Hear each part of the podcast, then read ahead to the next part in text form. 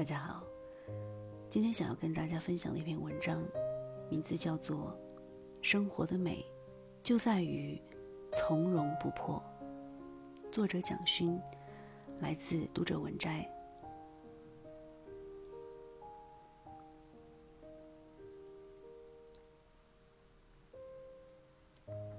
童年的时候，父亲、母亲与我的关系很深，尤其是母亲。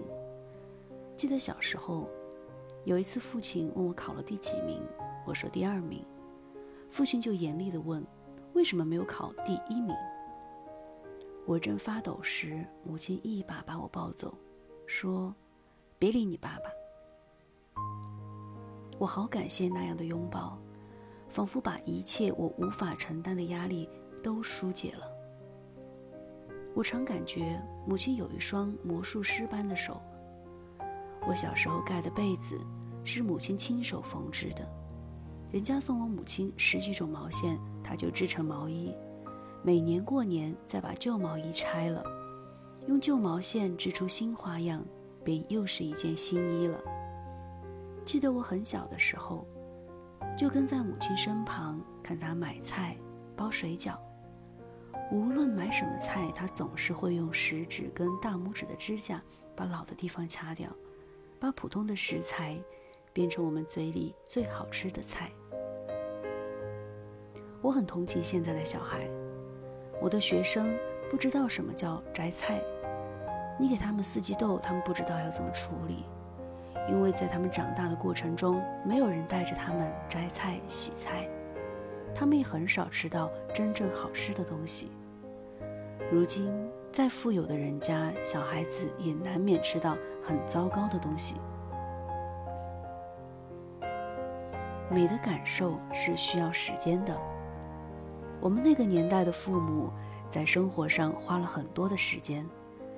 譬如我盖的那床被子，现在看来是多么奢侈，因为那是母亲亲手做出来的。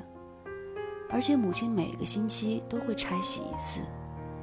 那个年代没有洗衣机，她要到河边去洗，拿木棒槌敲打。被单洗完以后，用淘米水浆过，等到阳光好的时候，搭上竹竿上晒。我盖被子的时候，被单上就有阳光和米浆的味道。我想，现在全世界能买到的最贵的名牌被子，大概都没有那种奢侈。这几这几年我到日本，发现日本到现在还有人用这种方法洗被子、浆被子，这是一种生活情调，美的情调。我觉得现在的人其实很穷，我们很难为慢节奏的生活花钱。但其实，慢节奏中才有生活的质量。今天的有些富豪，盖着乱七八糟的被单，清洗的时候就丢进洗衣机，用的可能是含有不健康成分的洗衣粉。所以忽然觉得，我成长的过程其实是相当富有的。所有手工的物品都有一种买不到的精致。人类的手。是一切美的起点。人类五种感官的活动构成了美学。所谓美的感受，也源自你对一个人的情感，对一个地方的情感，对一个事物的情感。我的第一堂美学课其实是母亲给我上的。我们过去经常会走到院子里去看一朵花、一片叶子，做很多没有目的的举动。他不像其他大人，看到小孩没事儿做的时候会慌张。我尽量学习母亲的这种不慌张。在大学教书的时候，每年四月，羊蹄甲红成一片，上课的时候我都可以感觉到，十八九岁正在恋爱的年轻人根本就没有心思听课。我会停止上课，带学生去花下坐一个钟头，聊天。或什么都不做。我们需要有这样的课堂，不是每天都要如此，而是教育者偶尔要带孩子出去看花，去听海浪的声音，让他们脱掉鞋子去踩沙滩。教育，不要那么功利，要让年轻人重新找回他们身体里的很多的渴望。生活的美需要人们舍得付出时间去创造，而在当今的职业状态下，做父母的很难做到。我有一个朋友，他爸爸已经九十多岁，这几年身体不好，坐在轮椅上。他请了三个护工照顾爸爸。有一天，他跟我说他快累死了，爸爸却总是抱怨。我就说：“老兄，讲老实话，你爸爸不需要护工，你爸爸需要你。”我们可能完全忘记了亲子关系是什么。我告诉朋友。你父亲需要的不是医师，也不是看护，在他心灵最荒凉的时刻，他需要的是你握握他的手，搂搂他的肩膀，跟他撒娇。对上一辈如此，对下一辈亦然。我给一个公司的员工上课，这些人多从名校毕业，平均年龄三十几岁。他们进入这家公司以后就有股份。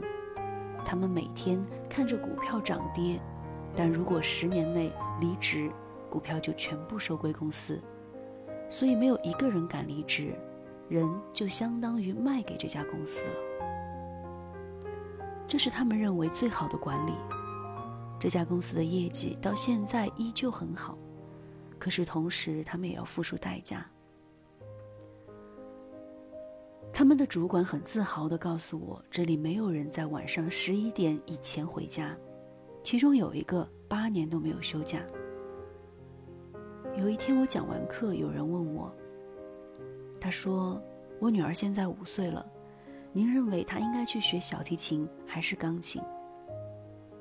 我问道：“你是那位八年没有休假、晚上十一点都不回家的爸爸吗？”他点点头。然后我给出了我的建议：你可不可以先不要关心女儿要学小提琴还是钢琴，赶紧回家抱抱她吧。我知道她不能理解我的这个建议，但我真的希望一个五岁的孩子能够记住父亲的体温，将来他走到天涯海角也能拥有很大的安慰和鼓励。这是人最本质、最根本的渴望。即便我带进课堂的是艺术，但我所要表达的，却不只是艺术，还有艺术旨在传达的生活哲学。因此，我感谢我母亲的陪伴，感谢我们一起做过的看似无聊的事情。德国浪漫主义时代的文学是歌德的《少年维特之烦恼》。是贝多芬的音乐，是海涅的诗，是尼采的超人哲学。他们共同的人生梦想是狂飙，狂飙是生命飞扬的追求。感谢母亲记住了他青春时的热情、爱与狂飙的梦想，并告诉我他曾有过的生命之爱。